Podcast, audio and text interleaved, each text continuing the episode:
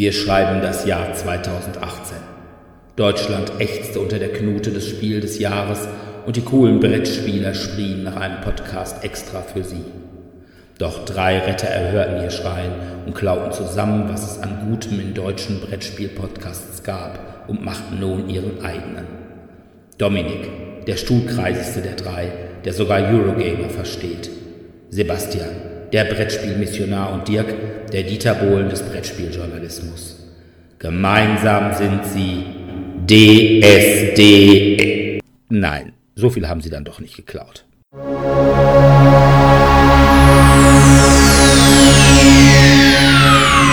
Ladies and gentlemen, may I have your attention, please? The show starts in 10, 9, 8, 7, 6, 5, 4, 3, 2, 1, go! Ja, hallo erstmal und willkommen zur 32. Ausgabe von DSD, dem Brettspiel-Podcast.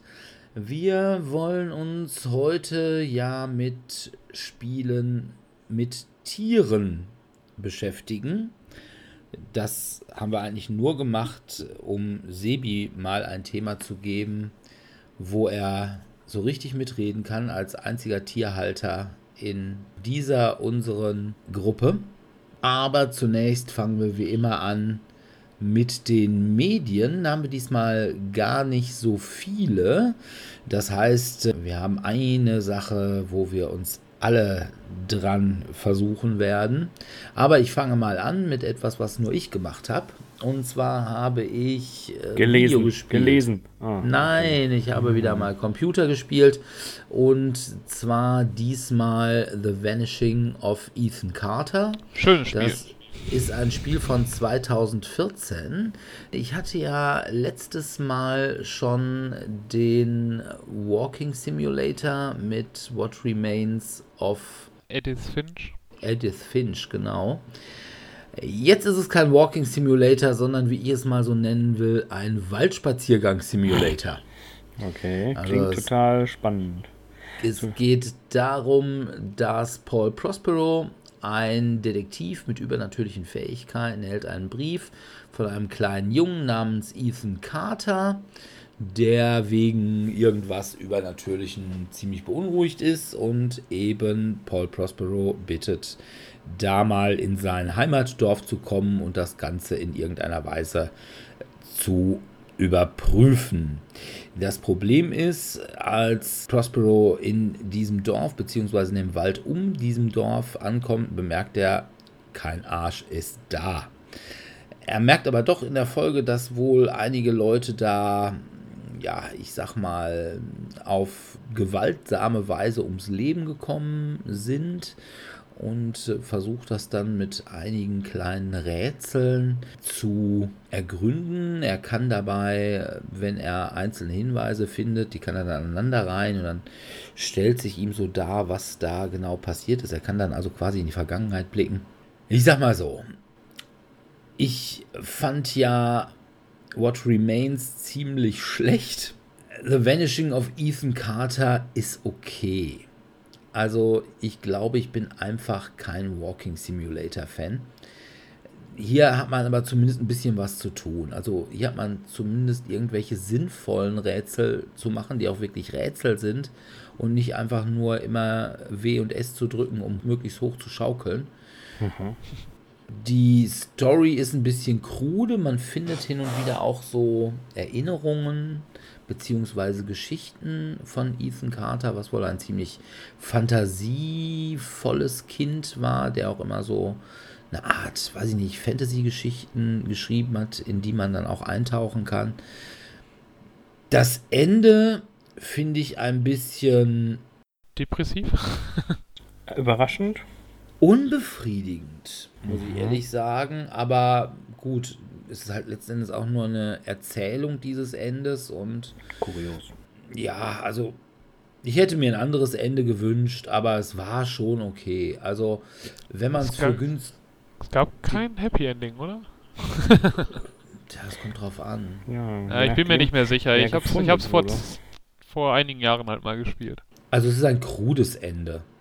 Also, es ist schon irgendwie überraschend, aber ja, wie gesagt, ich finde es auch unbefriedigend. Also, ich hätte mir in der Detektivgeschichte was anderes gewünscht. Okay. Und von daher, es ist okay. Sieht, sieht hübsch aus. Man kann Es sieht hübsch aus. Screenshots Ne? machen.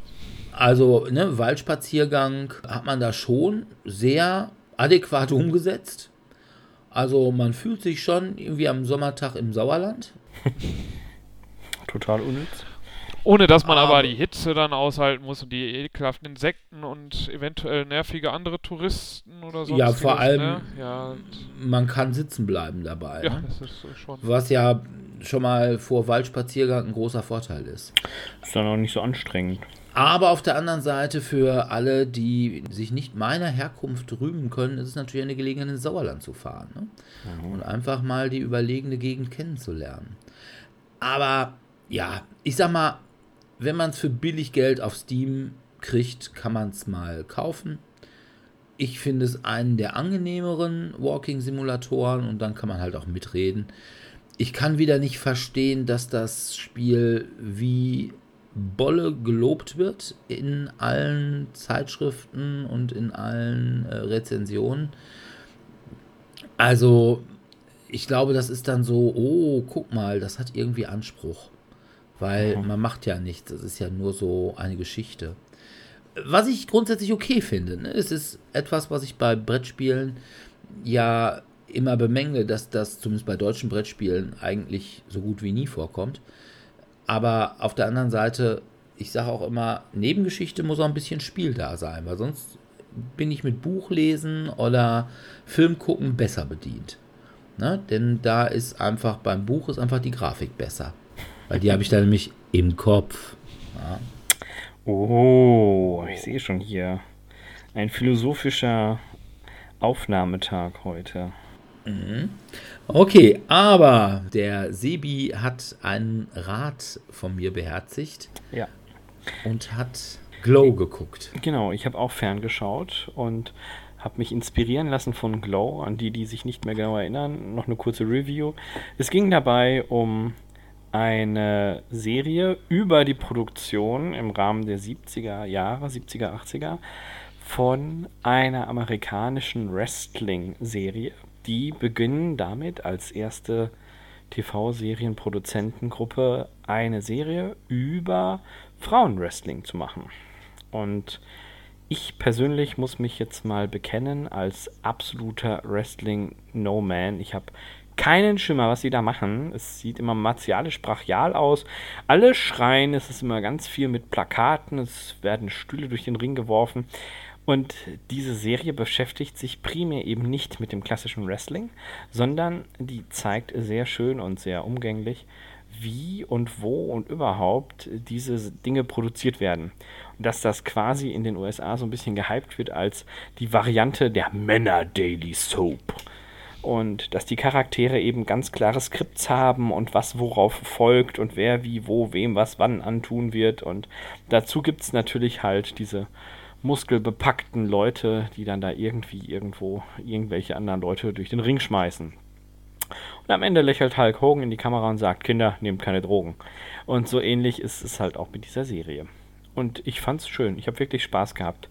Dirk hat damals sehr schön erklärt, was die Hauptdarstellerin da macht und wer ihre Freundinnen sind und wie die alle miteinander zusammengehören und wie es dazu kam, wer wem wie wo was angetan hat. Und von daher kann ich nur sagen, es ist wirklich eine Empfehlung wert, auch für die, die bis dato noch wenig Erfahrung mit Wrestling und vor allem mit Frauenwrestling haben. Ja, also ich sag mal, wer hat hier in Deutschland schon Erfahrung mit Frauenwrestling? Das findet hier ja echt nicht statt. Aber Ja, zumindest nicht in den Fernsehkanälen. Und wenn, dann sind das Filme, die keiner sehen möchte. Ich finde vor allem, was das Schöne an Glow ist, dass es im Wesentlichen eben nicht um Wrestling geht. Ja. Wrestling ist einfach, das könnte auch, weiß ich nicht, im Restaurant spielen und alle müssen sie kochen und haben Angst davor, dass ihre Kochkünste beim Publikum nicht richtig ankommen oder so. Ja, ja. Das ist einfach nur der Hintergrund, der natürlich auch gewisse, ich sag mal, äh, Plot-Aufhänger bietet, aber das ist eben nicht das Wesentliche. Das Wesentliche ist einfach das Verhältnis unter den Charakteren. Und Ja. ja, wie gesagt, das ist, damals habe ich das schon gesagt, das ist einfach eine unglaublich liebenswerte Serie. Das stimmt, ja. Ich habe viel gelacht. Also ich bin inspiriert worden dadurch, dass ich irgendwie ständig Werbung davon bekommen habe. Und dann dachte ich mir, warte mal, der Dirk hat davon erzählt und er sagt, das sei ganz gut. Und zwar ist gerade die zweite Staffel rausgekommen, wie es weitergeht mit Soja, da Destroy. Der Destroyer. Sehr, sehr herrlicher Charakter, wirklich ganz toll. Und äh, ja, das wollte ich euch nicht vorenthalten und habe in der Tat fleißig jeden Abend eine Episode geschaut und war dann auch relativ zügig durch. Es gibt nämlich nicht so viele davon. Nee, das ist richtig. Und sie sind auch relativ kurz. Ja. This is true. Im Gegensatz zu den Folgen von dem, was wir alle geguckt haben, also Sebi und ich haben es schon durch, Ja, ich habe es Dominik. Hat es bisher nur zur Hälfte durch. Und zwar spreche ich von der dritten Staffel von Stranger Things. Ja, ich hab's durch und ich sag mal, es schwappt jetzt mehr ins Diesseits. Also die Underside kommt eigentlich gar nicht vor. Also sie kommt vor als Quelle, aber es ist nicht so, dass man, dass irgendwer da hinkommt oder so. Ich finde, die dritte Staffel hat ein paar Logikprobleme. Ja, das sehe ich ähnlich. Wenn man, und das ist jetzt eigentlich nichts gespoilert, das weiß man eigentlich spätestens ab der zweiten Folge, da Russen in Armeestärke eine geheime Basis mit mehreren Stockwerken Haben, ist das schon beachtlich. in den USA unterm Einkaufszentrum In haben. den, in den 80er Jahren wurde es noch, wo noch Ja, massenhaft man- Spionage und Gegenspionage betrieben wurde. Wo das noch so ein kleines Hobby war, der Großmächte. Man fragt sich vor allem, als die das Einkaufszentrum gebaut haben, und natürlich könnte man sagen, ja, da kann man natürlich auch eine geheime Basis drunter einrichten. Aber man wird sich schon wundern, wenn die etwa 20 Stockwerke tief ist, was also ungefähr das ist, was man so bei dem Aufzug dahin sah, dass die gesagt haben, oh, da war mal ein tiefes Loch, was die da buddeln. Und wie man diese Armee, die man da unten in, diesem, in dieser Basis hat, die muss man ja auch irgendwie versorgen. Ja, dafür meine- gibt es ja das Einkaufszentrum oben drüber. Ja, aber nur mit Chinesenfraß? Ich weiß Ja, es man nicht. weiß es nicht. Na gut, wir, wir fassen einfach mal kurz zusammen, warum sich unsere Zuhörer das durchaus als sehenswert einarbeiten können. Die Charaktere werden weiter ausgearbeitet. Es gibt sinnvolle Anknüpfungspunkte der Handlungsstränge von zwei an drei. Die Kindies werden nämlich ein bisschen älter, die Teenager-Probleme rücken in den Vordergrund. Ich fand wieder mal das Setting sehr, sehr schön. Also man fühlt sich tatsächlich an die 80er erinnert und zwar in Fülle von der musikalischen Auswahl der Hits, die gespielt werden, während die Serie läuft. Über Die das super cool. Bühnenbild, es ist wirklich gut. Es ist einfach gut. Das muss man anerkennen. Und darum kommt dieser Charme einfach richtig gut rüber. Mit dem Vorteil, dass es dieses Mal einfach qualitativ sehr viel hochwertigere Aufnahmen sind, als zum Beispiel zur Zeit von Beverly Hills Cop. Oder zurück in die. Zukunft. Das ist auch richtig. Ja. Ich finde, es kommen ein paar nette neue Charaktere vor. Ja, Robin finde ich ganz gut. Ja. Und Murray, der in der zweiten Staffel ja so eine Art Privatdetektiv, Schrägstrich Journalist war, hat jetzt ein bisschen eine größere Rolle und ist ganz cool, weil er auch wieder ja. weil er wieder das gleiche macht wie in der zweiten Staffel, nur diesmal bei Hopper und Joyce. Äh, entweder ihr reißt euch jetzt zusammen oder ihr steigt jetzt auf und fickt erstmal eine Runde. Ah, der Mann kann Leuten quasi in den Kopf sehen. Allerdings gibt es auch eine Sache, die ich echt als negativ ansehen würde. Und zwar in jeder Staffel ist bisher eine sympathische, aber doch irgendwie Außenseiterfigur gestorben. In der ersten Staffel Ruth und in der zweiten Bob. Mhm. Und da frage ich mich, wenn man einfach sympathische Figuren killt, warum kann man nicht auch mal die nervigen killen? und ich spreche jetzt hier an dieser Stelle von Erika und Mike. Mike, okay, ist ein Hauptcharakter. Können wir durchwinken. Geht mir zwar auf den Nerv mit seiner Scheißfrisur und der doofen Nase, aber Erika, ey, Ja. die geht gar nicht. Erika ist die kleine Schwester von Lukas und ist so, ja, Sehr nervig. Ein- Allein schon in den ersten Folgen. er ist einfach so ein Abziehbild, würde ich sagen, von so Bill Cosbys Familienbande. Da irgendwie ein Kind daraus in nervig. Also ein nerviges, kleines, schwarzes Kind.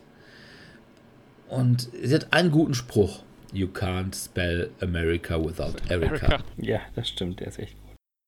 Der ist wirklich gut. Und was ich einfach schade finde, ist, dass Dustin, ja, dass der keine Freundin abkriegt. Ja, gut, außer eine Mormonin, Wir werden die sehen. weit weg ist.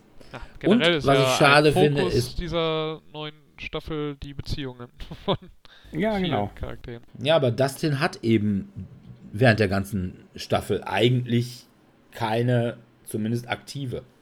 Na gut, Will auch nicht, aber was ich auch bei schade finde, ist, dass sie bei Dustin nicht die coole Farrah Fawcett Haarspray Frisur gelassen haben.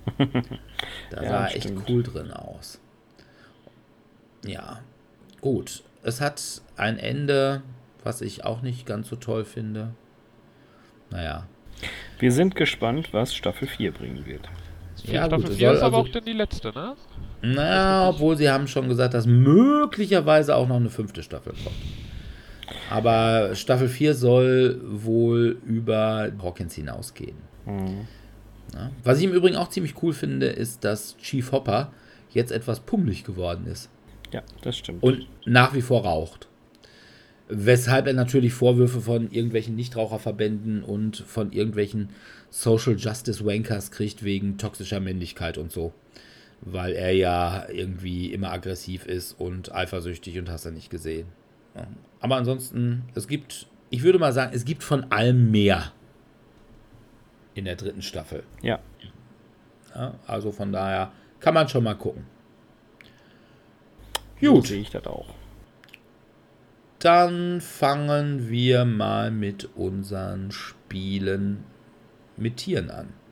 Wobei ich mal sagen würde, zumindest bei meiner Liste ist es so, ich habe also tatsächlich Spiele genommen, wo Tiere eine wirklich zentrale Rolle einnehmen und nicht nur so, ja, es kommt auch ein Tier drin vor. ja, also ich habe Ja, ja. nicht Willen des Wahnsinns genommen, weil einer der spielbaren Charaktere einen Hund hat. Und Hast du ich auch habe nicht auch Schach genommen? Obwohl es Nee, da weil da ein gibt? Pferd drin. Und ich habe auch nicht, ich hatte erst tatsächlich gedacht, das war eigentlich sogar das erste, woran ich gedacht hatte.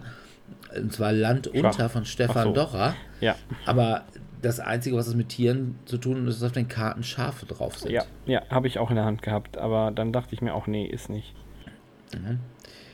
Gut, dann fangen wir mal an. Sebi, Ja, mach du mal. Mein Platz 5 wurde, glaube ich, das ein oder andere Mal bereits vorgestellt, wenn ich darüber gesprochen habe. Es ist ein Spiel, das in der Gruppe gespielt werden kann und sollte. Eigentlich muss es das. Man muss schon mindestens zu fünft sein, damit das überhaupt funktioniert. Und es ist eine Art Rollenspiel, die nach eingehender Prüfung des, ja, ich sag jetzt mal, Spielrates für pädagogisch wertvolle Spiele durchgefallen ist, weil es Mobbing zu sehr begünstigt. Und es handelt sich dabei um Vorschläge oder seid ihr schon drauf gekommen? Mobbing begünstigt? Ja, Pummeleinhorn, der fiese Keksdieb. ja, fast. Nein, es handelt sich in der Tat um Werwölfe, was auch als Edition vom Pummeleinhorn erschienen ist. Ich wollte gerade sagen, als die fiesen Keksbiebe. Die fiesen Keksdübe, ja, man steht. So, jetzt lass mich mal kurz nochmal mein. Biobuch aufschlagen und gucken, wo ich hier die Werwölfe da finde. Ja, das, das ist das, was der Sache am nächsten kam. Ich hatte nämlich als Besonderheit daran, im Vergleich zu dem einen oder anderen, der Juroren Schrägstrich Viewrohren. Oh, das ist schön. Wir sind ein Viewrohr. Und wir haben Spiele gewählt. Ich habe mich dabei für Spiele entschieden, die ich auch tatsächlich habe. Und dann hieß es ja, dann nimm doch auch die, die du gut findest, die du aber nicht hast, sondern nur gespielt hast innerhalb des letzten Jahres. Und dann dachte ich mir, hm, okay, hm, hm, hm, was kannst du noch dazu nehmen? Und habe meine Liste dann geändert, aber Werwolf ist trotzdem drin und es ist auf Platz 5. Und ich dachte mir, naja, wer? Ein Wolf, also wer Wolf, ne? Also, hm, naja, ist vielleicht ein bisschen Verhandlungssache, ob das passt, aber ja, ich finde es gut. Es wird empfohlen, dass man übrigens ab 8 Personen anfängt, Werwölfe zu spielen. Wir haben es schon ab 5 gemacht, das geht auch. Okay. Also ich gebe ja zu, dass ich Werwölfe selbst noch nie gespielt habe. Das können wir ja mal ändern. Ich habe hier One Night Ultimate Werewolf, das habe ich schon ein paar Mal gespielt. Das ist auch gut. schön, ja, das stimmt. Finde ich halt auch ein bisschen chaotischer. Besser. Total chaotisch, aber hat den Vorteil, dass die Runden schneller gehen und dass die Akteure eben alle im Spiel bleiben. Also auch wenn du entschieden hast, wer gefressen wird, beziehungsweise wer auf dem Scheiterhaufen landet, das muss ich anerkennen. Ja gut, dann mache ich mal weiter. Ich habe gerade noch einen Wechsel vorgenommen. Ich hatte ursprünglich Eiscool, habe mir dann mal gedacht, naja, gut, du schnippst definitiv Pinguine, aber letzten Endes ist es komplett egal, ob es Pinguine sind. Deswegen habe ich bei mir Platz 5 jetzt genommen Beastie Bar von Stefan Kloß. Das ist ein Spiel, bei dem man mit anthropomorphen äh, Charakteren in eine Disco rein muss. Und wie das immer so an der Disco ist, kommt nicht jeder rein. Es gibt auch einige, die werden von den Türstehern in die Gosse geschmissen. Und man muss jetzt möglichst weit nach vorne kommen, um in die Disco reinzukommen, in die Beastie Bar. Und das macht man über die Eigenschaften von bestimmten Tieren. So kann zum Beispiel das Krokodil kann alle vor ihm fressen und geht dann quasi äh, irgendwie immer so Stückchen weiter Runde pro Runde nach vorne. Der Löwe kommt sowieso mal gleich vorne an die Bar. Es gibt Tiere, die können dann auf einmal die Seite wechseln, also quasi die Anstehschlange komplett umdrehen sodass die, die ursprünglich vorne waren, jetzt ganz hinten sind und die jetzt ganz hinten waren, ganz vorne sind. Ja, es ist ein nettes, unterhaltsames Spiel. Es dauert nicht lange und es hat sehr viele Tiere. Aber es ist sehr witzig und auch ein bisschen chaotisch und ein bisschen knifflig. Also, so ein Spiel, das habe ich, als das rausgekommen ist, war 2014, hatte ich das auch tatsächlich als heißen Favoriten entweder aufs Kinderspiel des Jahres oder aufs Spiel des Jahres gesehen. Und da in dem Jahr haben wir das auch auf und runter gespielt, aber irgendwann, ich weiß auch nicht, ich habe das in der letzten Zeit überhaupt nicht mehr gespielt. Ich habe es immer mal wieder dabei, aber das scheint irgendwie nicht angekommen zu sein, weil, weiß nicht, keiner will. Aber es ist auch wieder, glaube ich, weil es ein kurzes Spiel ist, aber auch jetzt wieder nicht so kurz, dass man sagt, okay, wir spielen jetzt einfach mal so ein bisschen ohne große, ich sag mal, Investition und wenns Essen da ist, dann spielen wir irgendwas Richtiges. Das ist also mal eine halbe Stunde oder so braucht man da schon für. Und ja, es gibt auch eine ja, selbstständig spielbare Erweiterung New Beasts in Town. Und ich kann beide eigentlich empfehlen. Beastie Bar von Stefan Kloß. Ja, Dominik. Ja, meine Nummer 5 könnte eventuell in der nächsten Woche zum Kennerspiel des Jahres benannt werden. Welches wird es dann wohl sein? Ah, leider Kennerspiel, sonst hätte ich gesagt LMAA. da, da, da hoffen wir mal, dass, dass, das nicht äh, Spiel des Jahres wird. Aber was äh, Kennerspiel des Jahres werden könnte, wäre Flügelschlag oder auf Englisch Wingspan. Ach ja, ja, ja, ja, Flügel, Flügelschlag. Ja, habe ich auch auf der Liste gehabt, aber habe ich nicht, darum habe ich es nicht draufgenommen. Wo man halt verschiedene Vögel sammeln muss, Nester bauen muss und damit möglichst viele Eigenschaften sinnvoll kombinieren muss, um am Ende möglichst viele Punkte zu haben ist ein ganz nettes Spiel. Mich spricht das Thema Vögel. Also Vögel sind jetzt nicht so meine Lieblingstiere, nicht besonders an, aber ansonsten ist es wirklich ein nettes Spiel und es sollte jetzt einfach stellvertretend für die ganzen Eurogames sein, wo halt Tiere vorkommen. Da kann man ja zum Beispiel bei Agricola, Caverna oder sowas hat man, kann man ja Tiere auch aufziehen.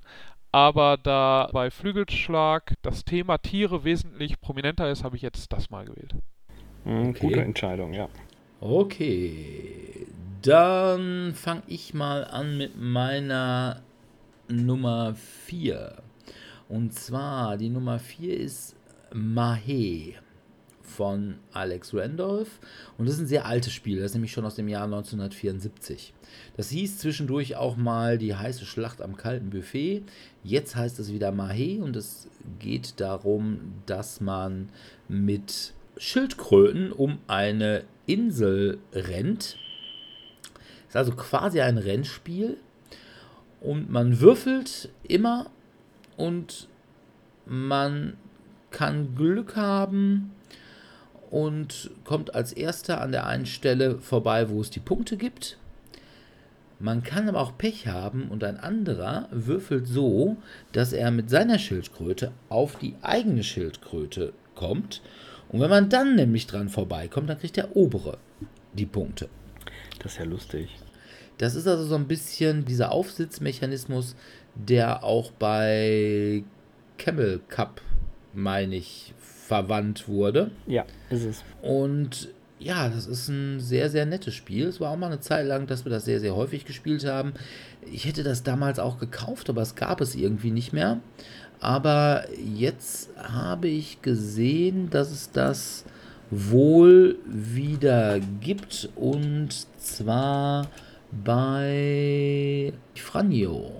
Ja, kann ich allen nur empfehlen. Das ist ein wirklich lustiges Spiel. Also man kann es auch mit Familien spielen, mit Kindern spielen. Es ist im Wesentlichen ein Würfelspiel, aber mit so ein bisschen Take That. Und ja, es ist sehr nett. Mahé. Mahé. Das Mahé. Klingt, äh, hätte auch jetzt so ein ja, karibisches Insel-Surviving-Game sein können. Ihr seid gestrandet auf Mahé. Geh, sammle Holz. Du, geh Wasser schöpfen. Ich der würde eher versucht, sagen, das Eichhörnchen zu fangen. Klingt wie ein 0815 Worker Placement Ja. von, weiß ich nicht, hier dem Söldnerpärchen zum Beispiel. Okay. Ja. Meine Nummer 4 ist da doch etwas weniger söldnerlastig. Und das Spiel habe ich tatsächlich mit Dominik gespielt. Hey! Ja, es ging dabei um Tiere. Es war lustig. Tiere, die, die man nicht braucht? Das weiß ich nicht. Also ich mag die. Ich habe aktuell keins davon mehr, aber irgendwann werde ich mir vermutlich wieder eins anschaffen. Und Dirk sagt, nee, kommt mir nicht ins Haus. Und Ach, Ja, genau, der Wulpertinger. Nein, Quatsch. Ich habe mit Dominik zusammen Cat Lady gespielt. Jetzt denken sie alle wieder, was? Cat Lady? Ja, Pegasus Schrägstrich von AEG. Und äh, es ist vom Autor und Illustrator Josh Wood. Es ist ein schönes Spiel. Bei diesem Spiel sammelt man Katzen, die am Ende Siegpunkte bringen, also ein klassisches Collect and Sammel. Aber wer eine Katze kennt, gesehen hat oder vielleicht sogar eine bei sich beherbergt oder umgekehrt in ihrer Wohnung leben darf, der weiß, dass das mit Katzen nicht so einfach ist. Denn diese Katzen wollen aber nicht nur gestreichelt werden, sondern auch gefüttert. Denn hungrige Katzen bringen am Ende keine Siegpunkte, ist klar, weil, naja, hungrige Katze, ne? wer eine kennt, der hungrig war, der, der weiß das einfach. Allerdings gibt es natürlich auch Abzüge, wenn man am Ende zu viel Futter übrig hat. Und die eine Katze frisst nur Milch und die andere möchte Thunfisch und wieder eine möchte zwei davon. Und, und, und. Und außerdem kann man ja auch natürlich versuchen, der Katze ein Kostüm anzuziehen. Dann ist es eine kostümierte Katze, sowas ähnliches wie Grumpy Cat. Und ja, das gibt dann extra Punkte oder Spielzeug zu sammeln. Vom Ablauf her ist es ein 3x3 Auslagespiel. Man hat also eine Auslage bestehend aus 3x3 Karten und man muss sich entscheiden, ob man eben die komplette Reihe horizontal oder vertikal nimmt, was natürlich dazu führt, dass hier ständig irgendwie die Karten rutschen und, und, und es gibt dieses klassische Aufwärts- und Abwärtssacken. Und es ist ein schönes Spiel. Also es ist, ich würde es nicht in die Kategorie No-Brainer einkalkulieren, weil dafür muss man doch schon ein bisschen zählen, aber Taktik wird jetzt hier nicht groß geschrieben. Es ist aber von der Aufmachung meiner Meinung nach sehr schön. Es ist schnell spielbar, es ist sehr überschaubar, was die Regeln angeht. Und ich muss gestehen, ich hatte Spaß. Also am Anfang war ich sehr skeptisch, ob das nicht wieder irgend so ein Müll ist. Aber das war gar nicht so schlecht. So, so ein Underachiever, würde ich behaupten. Man erwartet es nicht und hat dann doch ganz ja, relativ viel Spaß. Könnte ich unterschreiben. Also ich habe quasi von dem Spiel nichts erwartet. Also ja, okay, da möchte jemand wieder darauf, Katzen sind sehr beliebt und deswegen packen wir Katzen als Thema drauf und verkaufen davon massenhaft. Und ob das Spiel jetzt gut oder schlecht ist, ist dann zweitrangig. Ja. Aber das Spiel war auf jeden Fall, also ich würde es jetzt nicht unter meine Top 25 wahrscheinlich noch nicht mal oder Top 50 packen oder aber ist auf jeden Fall ein ganz nettes Spiel und das äh, trotz eben der Aufmachung, die mir, mich erstmal persönlich eher abgeschreckt hat. Ja, also da würde ich auch sagen, also abgesehen davon, dass ich ja die Einstellung habe, dass der natürliche Aufenthaltsort einer Katze ein Sack ist und der natürliche Aufenthaltsort eines Sacks eine Wassertonne, hat mir einfach allein das Cover schon gesagt. das ist nicht dein Falls, falls du keine Wassertonne. Bist hier nicht Zielgruppe. Ja, genau. Falls keine Wassertonne zur Hand ja. tut, es auch der hiesige Ein Fluss. Traum in Rösa. ja, das da stimmt. Da habe ich dann wirklich gesagt, äh, nee, muss nicht sein und will ich auch nicht spielen. Und noch dazu mit Katzen. Nein, äh, nein, nein. Obwohl ich möglicherweise auch ein Spiel mit Katzen in der Reihe habe. Aber gut, da sage ich nachher was zu oder Katzen vorkommen. So, meine Nummer 4 steht für eine Kategorie von Spielen. Die Kategorie, wo ich am meisten Tierspiele gefunden habe. Nämlich bei den Kinderspielen. Da gibt es ja, Dirk hatte schon Ice Cool vorhin genannt, ob jetzt Rhino Hero oder Tier auf Tier. Und ich habe mich jetzt mal für das, was ich schon häufiger in dieser Sendung vorgestellt habe, in dem Podcast vorgestellt habe, Concept Kids Tiere entschieden einfach weil ich daran mit dem Kind meiner Cousine so viel Spaß hatte, es zu spielen und auch mit meiner Cousine gespielt habe. Es ist halt Konzept, man muss halt mit kleinem Bildchen auf einem Spielbrett, muss man halt die Leute dazu bringen, das richtige Tier zu erraten und dann hat man so schöne orangene Rahmen, die man dann darauf legen kann, ja, das Tier ist ein Fleischfresser, das Tier wohnt in der Savanne, das Tier hat Streifen oder sowas und so weiter und so fort. Und damit kann man dann die Leute dazu bringen, das richtige Tier zu erraten.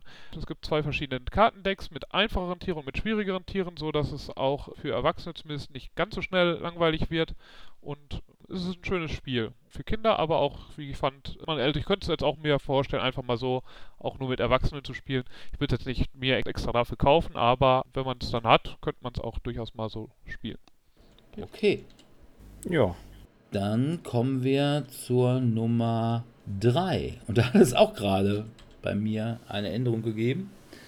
Und zwar als Dominik seine Erklärung zu Konzept Kids Tiere, da fiel mir ein, oder gibt es ein Spiel natürlich noch, das ich super gerne eigentlich spiele, obwohl ich es selber nicht habe. Beziehungsweise eines von beiden, mir ist eigentlich immer egal welches. Und zwar musste dann Micropolis leider weichen und dafür kann man diese Stelle Fauna von Friedemann Friese. Mhm. Fauna ist genau wie Terra Trivial Pursuit für Leute, die nicht ganz so viel wissen. Also, wo man die so, die so ungefähre Ahnung haben, wo das genau. Tier lebt. So, wir wo, wissen ungefähr, wo Norden ist, nämlich neben Osten und Westen. Ja, nein, aber es ist ein Spiel, wo man schon Fragen hat, wie bei Trivial Pursuit. Bei Fauna dreht es sich also um Tiere. Bei Terra dreht es sich eher um so Landschaften, Kultur, Berge ja, und irgendwelche Bauwerke und genau. sowas. Ähm, und es werden dann auch immer Fragen gestellt. Und zwar sind es mehrere Fragen. Und zwar erstmal zum Beispiel, wo lebt das Tier? dann hat man so einen großen Spielplan, wo man dann auf das Gebiet ein Klötzchen setzen kann. Man kann, wenn man als nächster dran spielt, in jeder Runde immer alle mit. Der nächste kann sagen, oh, der kennt sich echt super mit dieser Art von Tieren aus. Das heißt, wenn der jetzt genau die richtige Gegend hat, dann setze ich mein Klötzchen in eine angrenzende Gegend, weil dann kriege ich zwar nicht zwei Punkte, sondern kriege ich immer noch einen Punkt. Genauso bei irgendwelchen Fragen wie, was weiß ich, wie schwer ist der Elefant? Da hat man unten auch so eine Leiste, da kann man dann auch noch was hinsetzen. Und äh, wenn man das Gewicht dann ordentlich bestimmt hat, ne, also wo man sagt, ja, so ein Elefant, den gucke ich mir mal an, dann gucke ich an mir runter und sage, naja, 100 Kilo wird er haben. Und wenn dann aber der Dominik sagt, boah, ey, nee, so ein Elefant. Der wiegt ne, bestimmt der- 50 Kilo. Nein, der Dirki, der ist ja eher hager und so ein Elefant, der neigt ja eher ins Pummelige rein. Da sage ich mal, der wiegt bestimmt eine Tonne. So, und dann kann er sein Nüppelchen bei der Tonne hinmachen. Und dann ist durchaus eher mal wahrscheinlich, dass der Dominik da Punkte abgreifen wird, als dass ich es abgreifen werde. Also wirklich ein nettes Spiel. Es ist schon auch so ein bisschen was mit Wissen, aber ist halt immer mit Tieren und ja, das ist jetzt irgendwie nicht so ein Wissen, was so ganz esoterisch ist. Also viele Leute finden ja immer bei Trial Pursuit zum Beispiel die Geschichtsfragen ganz fürchterlich. Aber so Tiere weiß man ja immer, man weiß, wo ein Tiger lebt. Nicht in Afrika. Oder man weiß, dass es Pinguine natürlich am Nordpol gibt. Und von daher denke ich mal, Fauna von Friedemann Friese ist eine super Alternative, wenn man eigentlich ganz gerne Trivial Pursuit haben will, aber keinen Bock hat auf die ganzen Probleme, die Trivial Pursuit mitbringt. Zum Beispiel, dass man irgendwo mal so eine ganze Karte machen muss und immer versuchen muss, auf die Feld zu Farbfelder zu kommen und solche Sachen. Ja, also kann ich nur empfehlen. Sebi. Ja, mein Platz 3 wurde schon im Ansatz genannt. Und zwar hattest du eine Vorgängeredition davon. Und zwar ist es das Camel Up Spiel. Man hat eine Art Kamelrennen, rennt um die Wüste. Und wie von Dirk schon angesprochen, geht es ums Überholen, nicht überholen, drüber rennen, nicht drüber rennen und und und. Das Schöne ist, es ist kein Würfelspiel, sondern man legt Karten, die entscheiden, wie lang oder schnell oder nicht das ist. Und dann müssen Kamele ja immer noch so komische Sachen machen, wie ab und zu mal Pausen, trinken oder sonstiges. Und äh, ja, das ist eigentlich auch schon alles. Ist ein schönes interaktives Spiel, ich finde es ganz gut. Ist auch Spiel des Jahres gewesen in der Recherche. Ich müsste noch mal kurz nachschauen, in welchem Jahr exakt. 2014 meine ich. Ja, ich meine auch. Spiel, weil das ist noch gar nicht so alt, wie man glaubt. Ich würde auch sagen 13 oder so. Nee, 2014. Okay. Ja, 2014, da ist es. Ja. Ja, ist Wobei, da gibt es ja jetzt auch eine neue schon, Auf... oder? Hm? Also ja, man würfelt aber doch mit diesem, mit der Pyramide, die hat doch dann so einen lustigen Mechanismus. Ja, unter wenn er anderem. denn funktioniert. Ja, gibt verschiedene. Also kannst du auch. Ich glaube, in der, also in der alten hatte das ja immer mit Pappe und Gummibändern und Ja. das war immer relativ zügig in Morse. Ja. Und äh, mittlerweile ist das, glaube ich, auch eine Plastikpyramide und da funktioniert dieser Würfelmechanismus besser. Aber es kommt ja eigentlich nicht darauf an, welches gewinnt, sondern du musst nur auf das Richtige setzen. Genau. Also es ist halt ein Zockerspiel, ganz klassisch. Ja. Also von daher muss man auch sagen, Mahe hat bis auf diese Tatsache, dass sowohl Schildkröte auf Schildkröte als auch Kamel auf Kamel sitzen können, nichts mit Camel Cup zu tun. Also es ist keine Vorgängerversion, es ist die Vorgängerversion von Heiße Schlacht am kalten Buffet, was wiederum die Vorgängerversion von Mahe wieder ist.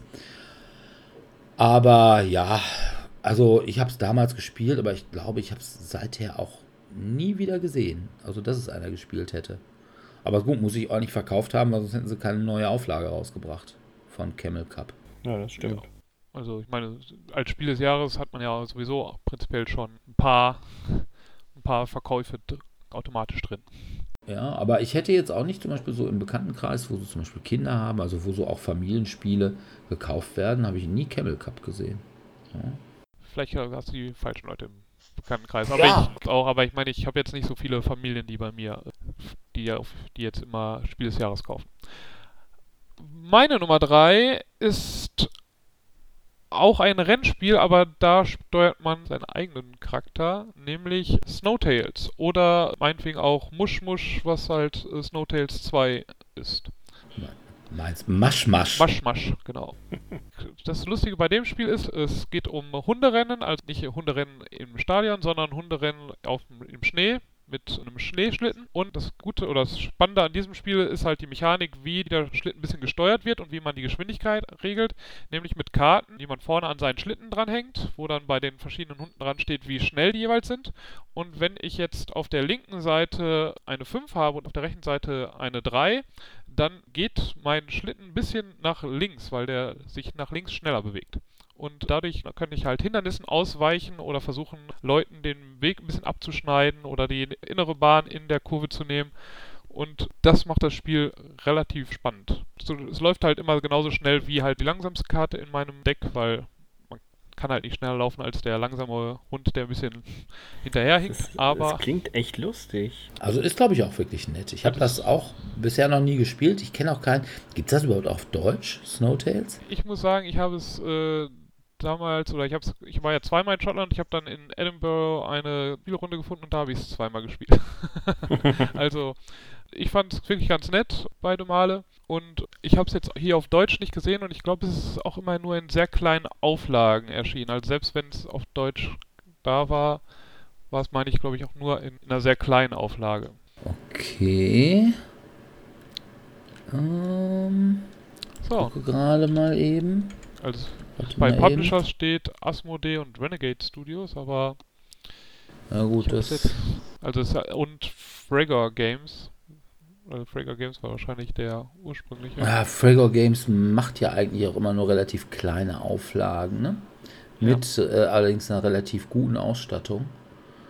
Aber gut, wenn das jetzt auch Asmodee im Vertrieb hat, dann kann es ja durchaus sein, dass das da mal öfters rauskommt. Dann könnte ich mir eigentlich auch vorstellen, dass es auch ein Spiel ist, was auch in Deutschland kommen könnte, weil das ist eigentlich ja so mit Tieren und Rennspiel und ist ja relativ unverfänglich.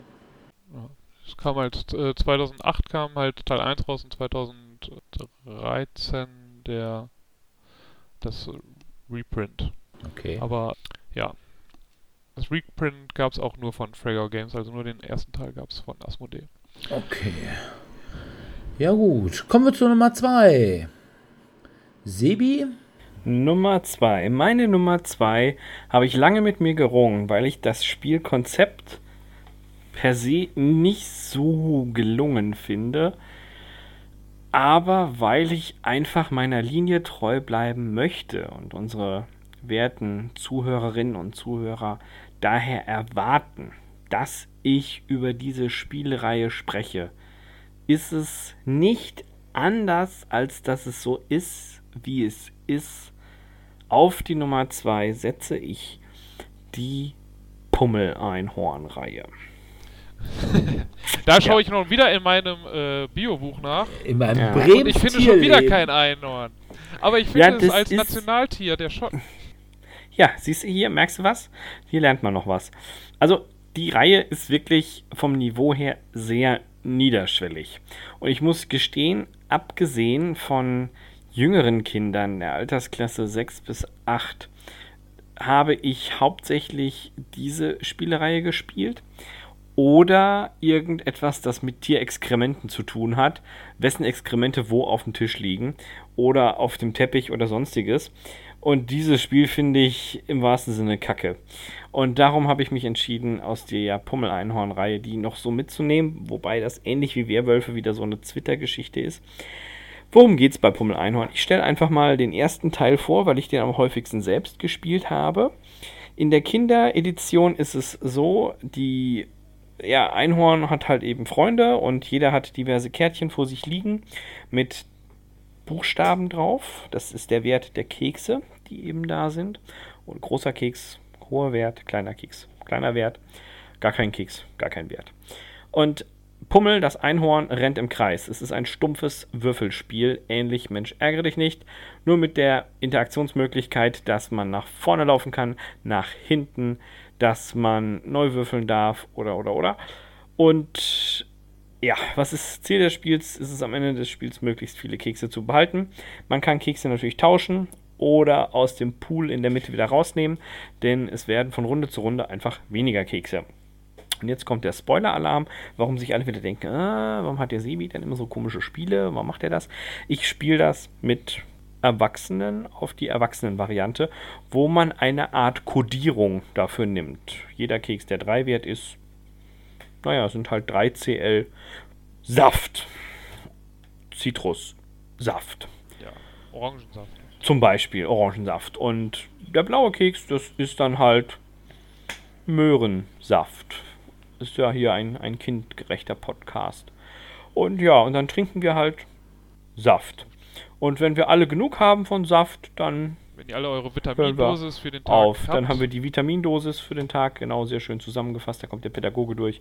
Dann machen wir was anderes. Es ist halt so ein herrlicher No-Brainer in dem Zusammenhang.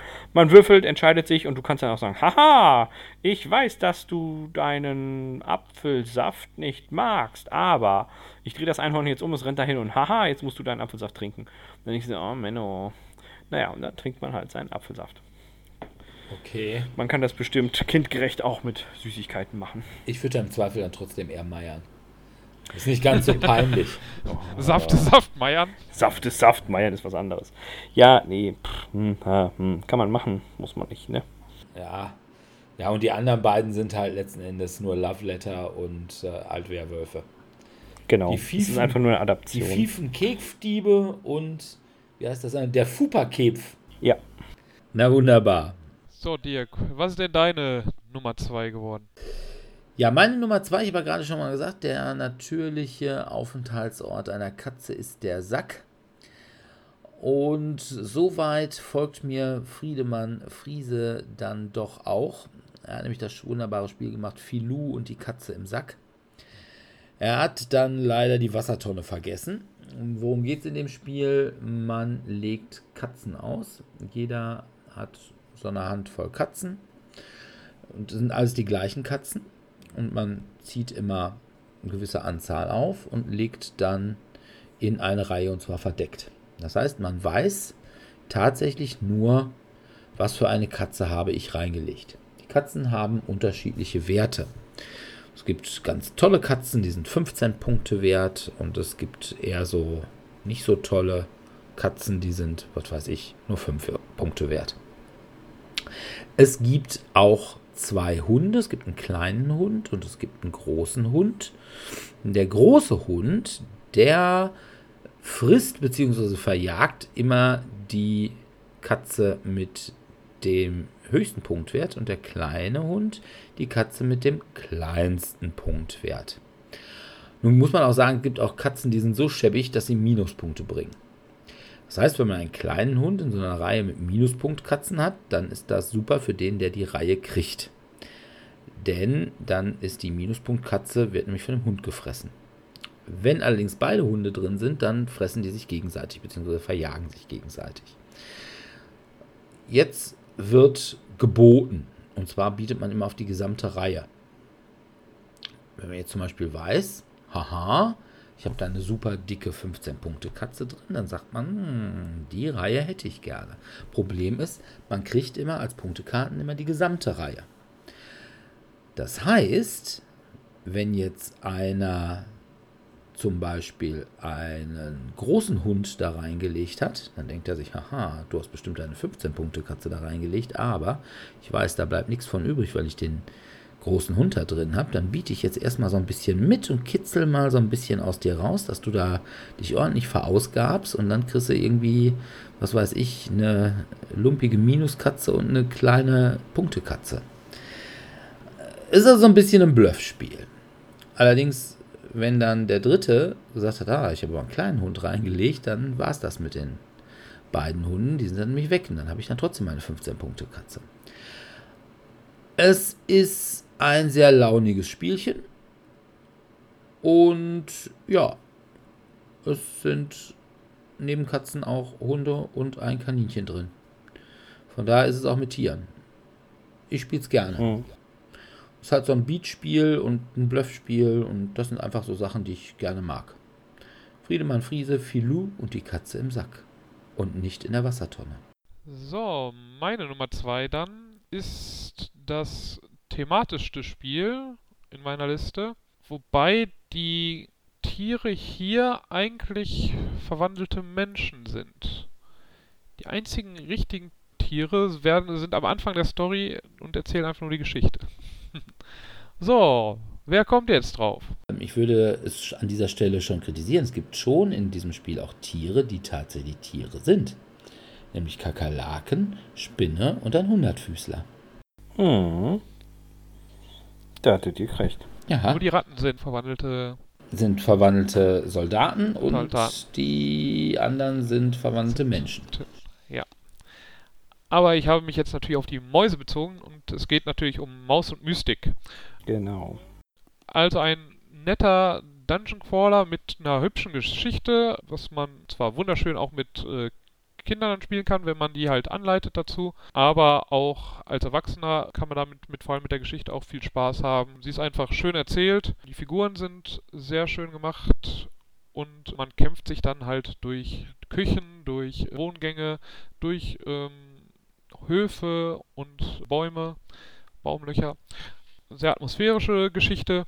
Ich muss sagen, dass ich es für ein Kinderspiel, also weil ich finde, es ist thematisch ist es ja schon als Kinderspiel angedacht, doch ziemlich schwer finde, weil wir haben auch häufiger die Szenarien wiederholen müssen, obwohl wir nur eigentlich relativ erfahrene erwachsene Spieler waren. Aber ansonsten sehr schöne Bilder, sehr schöne Geschichte, wie gesagt, und die Mechanik mit den Käse ist halt auch zum Aufleveln, ist halt dann auch ganz nett gemacht. Ja. Okay. Aber ich denke mal, wir werden eventuell gleich nochmal was davon hören. Mag sein. Kommen wir nun zu unserer Nummer 1. Ist bei mir ein Spiel von Jerry Hawthorne. Und es ist natürlich ein Spiel mit Miniaturen. Wie sollte das bei meiner Nummer 1 anders sein?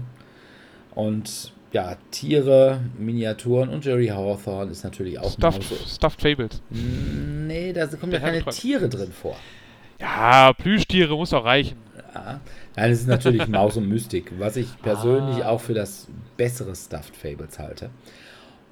Und ich habe auch sämtliche Erweiterungen dazu, wobei ich sagen muss, dass die Erweiterungen, ich finde sie von der Geschichte her ganz cool, aber ich finde, dass ihnen der Charme des Ursprungsspiels, insbesondere was die doch sehr eleganten und schnellen Regeln angeht, ein bisschen abgeht. Also da hat man doch sehr viele Sachen, die es sehr kompliziert machen. So zum Beispiel irgendwie, da gibt es ein Szenario, wo man auf einem Baum ist und mit Blättern dann nach unten kommen muss, quasi so eine Art Aufzug. Und ja, da wird es dann doch ein bisschen frickelig, was die Regeln angeht. Da muss man schon öfters mal nachgucken. Was ich auch sehr gut finde an dem Spiel, auch das ist allerdings auch bei beiden, ist wirklich die Geschichten, die dabei sind. Die sind einfach gut geschrieben. Also für Kindergeschichten oder Kinder-Fantasy-Geschichten. Und was ich immer schade finde, ist, dass die Leute alle so geil da drauf sind. Da gibt es auch so eine CD dazu. Die zu bekommen, eine Zeit lang gab es sie mal nicht. Jetzt kann man sie, glaube ich, bei Asmodee sogar frei runterladen. Wo ich immer sage, boah, ey, lernt vorlesen. Also vorlesen, finde ich, ist so eine. So eine Vergessene Kunst, ja. ja, so eine. Gut So, vorgelesenes Buch. ne? Und gerade wenn man mit Kindern irgendwas macht, äh, den Kindern ist hundertmal mehr damit getan, wenn ihre Eltern oder irgendwelche Onkels und Tantens ihnen vorlesen, als wenn man dann sagt, so, jetzt komm, ich drücke jetzt mal auf Start, dann kannst du Hörspiel hören hier. Und also, ey, das kann nicht so schwer sein, ein bisschen, bisschen versuchen, vorlesen zu lernen. Also Generationen von Omas konnten das. Und die haben das auch nicht extra gelernt. Also von daher lesen können wir alle. Wer lesen kann, kann auch vorlesen. Ist eine Frage von Übung. Von daher Maus und Mystik. Natürlich kann man nur spielen, wenn man es auch bemalt hat. Boah.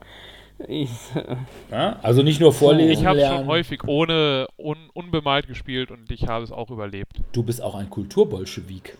Ja, das sowieso. Ja? Also Eine von Lolutzer. daher. Gut, kommen wir jetzt zur Nummer 1 von Sebi. ja, meine Nummer 1 ist in der Tat auch wieder ein Spiel, das ich selbst besitze. Es ist kein No-Brainer, wobei ich gestehen muss, dass ich es kennenlernte, als ich in leicht angetrunkenem Zustand in einer Kneipe saß. Und dann habe ich diese kleine Schachtel vor mich hingestellt bekommen und musste so über den Titel lachen. Und ja, ich habe mich auch zweimal verlesen, bis ich es dann endlich gerafft habe. Es handelte sich tatsächlich um ein Spiel aus dem Jahr 2005 von Rainer Knizia. Heckmeck am Bratwurmeck. Aha. Kennt ihr das? Ja. Man ist Bratwurm-Wurm-Sammler. Es ist ein Würfelspiel, man würfelt drei um. Es geht so ein bisschen in Kniffel-Manier. Man muss würfeln auf einem sechsseitigen Würfel. Es gibt keinen Wert, der höher ist als 5. Stattdessen gibt es als 6, gibt es stattdessen einen roten Wurm.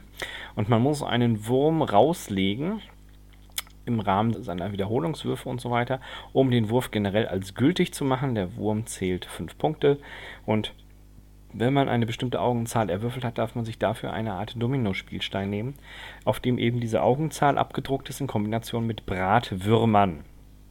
Es ist sehr schön gemacht. Ich fand es auch von der Haptik her als sehr wertig und habe es immer gern gespielt. Also ich nehme es auch heute noch gern mal mit. Empfohlen ist ja für zwei bis sieben Spieler. Ähm, Spieldauer 20 Minuten ist halt ein kleines Würfelspiel. Ne? Also man muss ein bisschen rechnen können. Von daher sage ich jetzt mal schon so zweite Klasse geht. Ich fand es ganz lustig. Ich habe es gern gespielt. Ich spiele es auch heute noch gern. Es gibt eine Erweiterung, die ich nicht ganz so gelungen finde, wie das aber oft ist von Erweiterungen. Das Original ist und bleibt am besten. Und von daher stehe ich dazu, dass das meine Nummer 1 ist. Heckmeck am Bratwurmeck, wo jeder ein Huhn verkörpert, das am Bratwurmeck versucht, den Bratwurm zu bekommen. Okay, ich finde die Würmer ganz nett Ja, in dem Spiel. Die sehen sehr Ja. appetitlich aus. das stimmt. Ich Ja. habe auch schon mal gesagt, das könnte man eigentlich so sehr gut mit so. Es gibt ja so, so Gummibärwürmer. Könnte man auch sehr schön dafür benutzen. Dann hat man auch was von dem Spiel. Also Essen. Und so.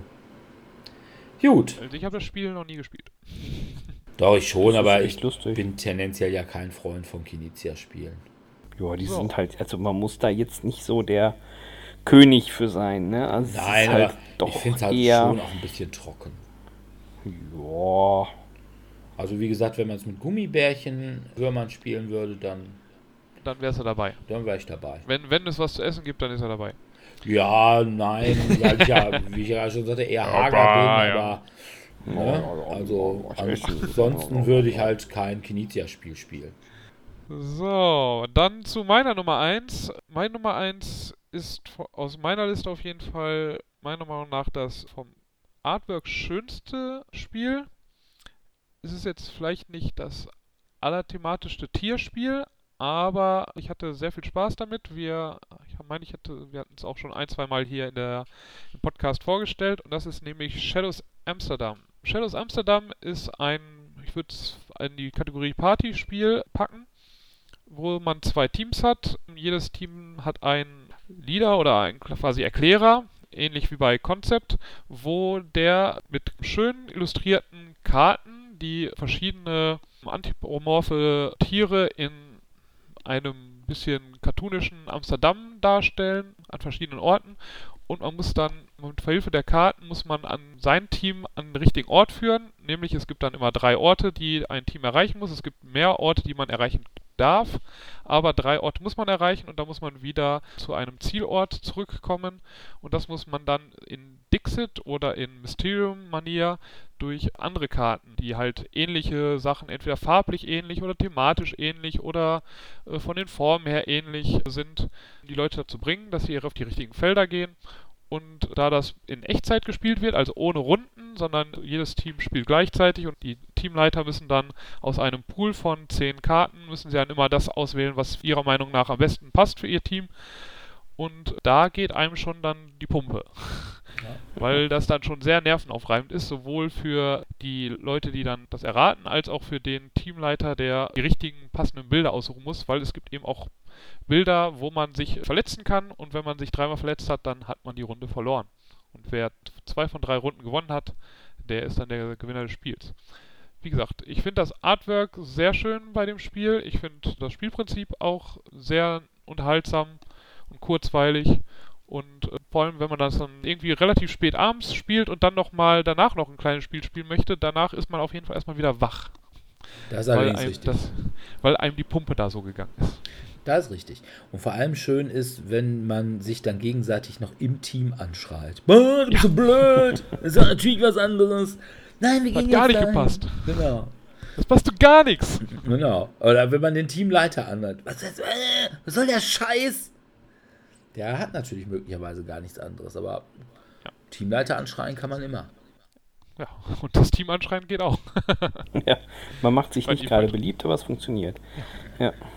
Nee, also finde ich wohl auch ein ganz nettes Spiel, wobei ich tatsächlich sagen würde, vom gleichen Spielprinzip her, würde ich dann doch Mysterium nehmen, weil einfach ein bisschen gemächlicher und so. Ja, da muss einem nicht so ganz so stark die Pumpe gehen. Das ist richtig. Aber dafür hätte jetzt auch kein, hätte Mysterium jetzt auch keine Tiere, bis auf vielleicht in irgendwelchen Bildern ein bisschen versteckt drin, aber hier ist das äh, Tierthema zumindest auf den Karten noch wesentlich präsenter. Das ist richtig. Ja gut. Sind wir durch, ne? Mhm. Dann bedanken wir uns natürlich wieder bei unseren Hörern fürs Zuhören. Und Hörerinnen, wir müssten ja hier ganz genderkonform sein. Ja, bei denen auch. Und ich gucke mal eben, was wir in zwei Wochen haben. Spielegrafik steht bei mir auf. Ah, ja, Spielegrafik. Da reden wir dann mal über Spielegrafik und Grafiker. Und ja, warum wir drei alle nicht malen können.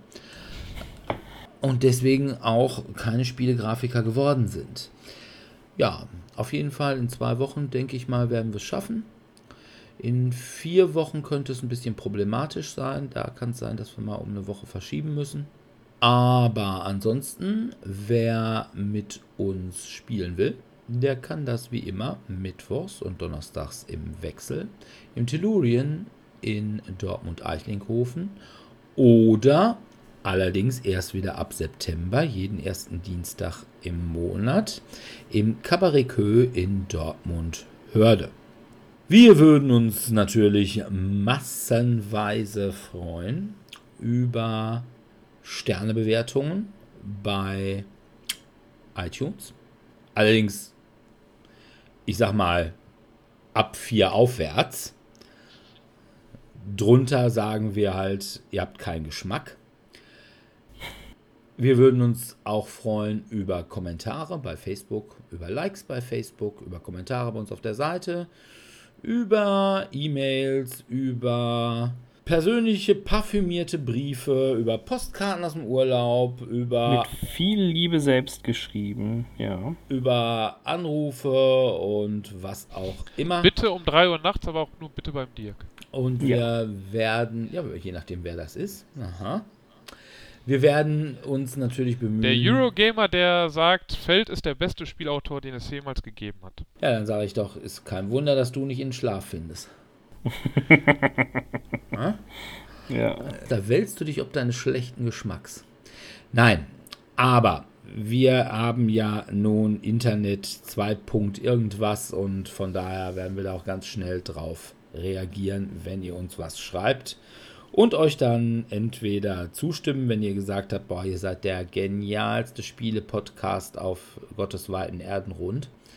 Oder wir werden sagen, das ist ja gar keine Ahnung, wenn ihr sagt, nee, viel zu eurokritisch. Dann sage ich nein, der Dominik nicht. ja so ich mag es. Heroes. Ich mag Euros. Den halten wir uns auch nur aus diesem Grund. Damit wir behaupten können, wir wären irgendwie ansatzweise neutral. Genau. Ja, sonst hätten wir den schon längst rausgeschmissen, weil er nämlich viel zu oft äh sagt und ich muss das nachher rausschneiden. Äh, das verstehe ich nicht. Ne, genau. Okay, ja, wir würden uns freuen, wenn ihr auch in zwei Wochen wieder bei uns reinhört. Und bis dahin verbleiben wir dann mit einem freundlichen Tschüss. Tschüss. Ciao, ciao.